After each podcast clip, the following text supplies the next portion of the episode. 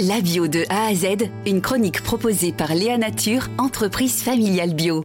Aujourd'hui, on s'intéresse euh, à l'eau, l'eau qu'on boit, mais l'eau qui est aussi arrose euh, les plantes euh, et, les champs à travers le pays, la France, et puis aussi au-delà, bien sûr, puisque c'est peut-être pas forcément réjouissant à dire comme ça, mais on parle quelquefois d'une guerre de l'eau qui serait à venir. Bien entendu, il y a des solutions pour l'éviter. heureusement, on va le voir avec vous, Stéphane Rosé, qui est éleveur et transformateur fromager en Ille-et-Vilaine, à Herbray.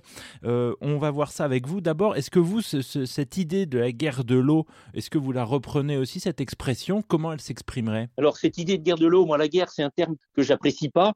Ça emmène sur le chemin de la destruction. Et aller sur le chemin de la destruction, c'est quelque chose qui n'est absolument pas positif et qui ne me convient pas. Par contre, il me semble plus judicieux de, travailler sur une organisation cohérente et sur une communication de la gestion de l'eau. Et pour ce faire, expliquer à l'ensemble de la population, alors là, donc les consommateurs, mais aussi l'activité économique, les agriculteurs, l'industrie agroalimentaire, que chacun ait bien connaissance de la ressource qui nous est disponible. Et une fois qu'on aura identifié et communiqué très clairement sur la ressource disponible, on pourra aussi calculer et approcher le prélèvement qu'on peut faire de cette eau à destination de la consommation humaine, à destination euh, de l'industrie, de l'agriculture et des différentes fonctions du milieu, bien évidemment, puisqu'il doit continuer à vivre. Et euh, pour ce faire, chacun devra adapter ses pratiques.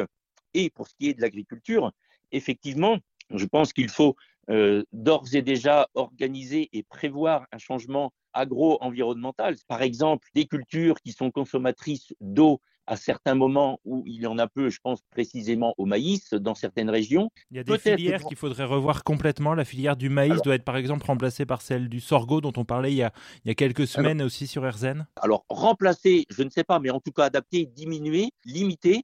Et effectivement, on peut se poser la question du maïs qui est destiné à l'exportation, puisque produire une culture qui s'en va à l'exportation, ça veut dire exporter de l'eau. Et on n'a pas besoin d'exporter mmh. d'eau aujourd'hui. Parce que c'est le cas, il faut bien expliquer. C'est vrai qu'on produit beaucoup de maïs en France, mais c'est pas forcément pour être arrivé dans nos assiettes. Tout à fait. Le problème, c'est qu'il est exporté. Et donc, il faut territorialiser l'eau, c'est-à-dire que l'eau, il faut la conserver ici euh, à des fins locales pour l'agriculture, les consommateurs, les cultures vivrières. D'autre part, je rappelle quand même que la matière organique, c'est ce qui permet au sol d'être une éponge et de mieux retenir l'eau tout simplement, un point de matière organique en plus dans le sol, c'est 20% de rétention en eau. Donc c'est aussi un levier qu'il faut utiliser au niveau de l'agriculture pour pouvoir mieux la retenir.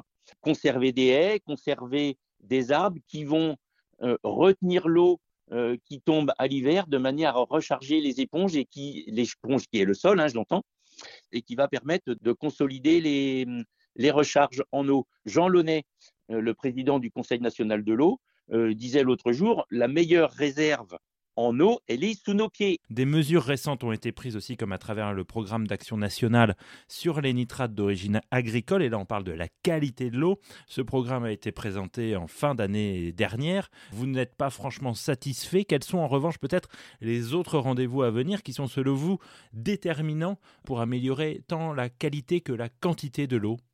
Alors, effectivement, euh, lorsqu'on parle de gestion, quantitative de l'eau, euh, très rapidement euh, vient, ou en même temps, vient l'aspect qualitatif, puisqu'on avait un peu tendance à dire, bon, ça y est, la qualité, maintenant, c'est quelque chose qui est réglé.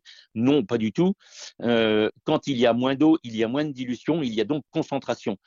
concentration, alors, au niveau euh, des nitrates, effectivement, euh, ça, peut être un, ça peut être un problème dans certaines régions et il faut, il faut y veiller, mais surtout par rapport aussi aux pesticides. En ce sens, l'agriculture biologique coche effectivement toutes les cases pour toutes les raisons que je viens de vous exposer tout à l'heure. Merci beaucoup. Léa Nature, fabricant français de produits bio en alimentation et cosmétiques, bénéfique pour la santé et respectueux de la planète. Léanature.com